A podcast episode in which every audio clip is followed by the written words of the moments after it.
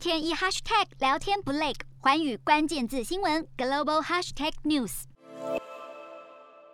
五十年前的十月二十五日，联合国大会通过二七五八号决议，恢复了中华人民共和国在联合国的席位，完全取代中华民国在联合国的所有权利。中华人民共和国取得中国代表权，对中共来说是中国法统之争的转折点，外交上的胜利，但同时也让在台湾的中华民国排除在联合国之外。至今已五十年，仍不得其门而入。中华人民共和国入联已满五十年，这对建党百年的中共具有深层意义。一来，一九四九年建政的新中国获得广泛国际承认；二来，中华人民共和国完全继承中华民国的政治地位。当然，入联五十周年必须得把握机会扩大宣传。尤其对习近平来说，虽然等不到入联百年，但办百也极具象征意义，必然会有重要谈话。习近平的谈话中不断强调中国对联合国的贡献，也谈到他上任以来的丰功伟业，以彰显中国的国际地位，暗示联合国不能没有中国。只是西方国。家可能不太认同，无论是他所提及的一带一路倡议、捐献防疫物资及病毒溯源，事实上似乎不是那么一回事。更不用说人权议题，中国的现况根本背道而驰。其实，习近平谈话的重点在于联合国需要中国，所以不能忽视中国的影响力。所以他开宗明义就讲到，中国人口占全世界的四分之一，这是中国的人口红利，支撑着中国在联合国拥有发言权的代表性，提醒着联合国成员必须清楚中中国对世界的贡献，不要与广大中国人民为敌。过去以来，也是中国对外的基调。不仅如此，习近平更强调，中国是联合国第二大会费国，以及第二大维和经费赞助国。这意思是中国虽然仍是发展中国家，但凭借着生产力的提升、经济地位的崛起，中国已经有能力对联合国提供资源，甚至是联合国重要财源。那么，联合国必须识时物，总不能吃中国饭、砸中国锅。话中有话，拉抬中国地位。不过，值得关注的是，习近平的通篇讲话中并没有提到台湾、两岸及国家统一等用词，其实这是十分正常。逻辑上，中共的认知，台湾是中国的一部分。那么，纪念中国入联五十周年，就无需特别提及两岸及台湾议题。此外，就现实状况来看，联大二七五八号决议确实未涉及台湾定位，谈多了反而很难自圆其说。联大二七五八号决议主旨是恢复中华人民共和国在联合国组织中的合法权利问题，并未否定中华民国存在的事实，也没有涉及台湾定位问题。习近平针对二七五八号决议的谈话，自然不会拿石头砸自己的脚，所以他强调中国对联合国的贡献度及影响力，并暗酸美国曾扬弃联合国及国际规则。从习近平的讲话中可以看出，大国之间的竞争态势是越来越明显。洞悉全球走向，掌握世界脉动，无所不谈，深入分析。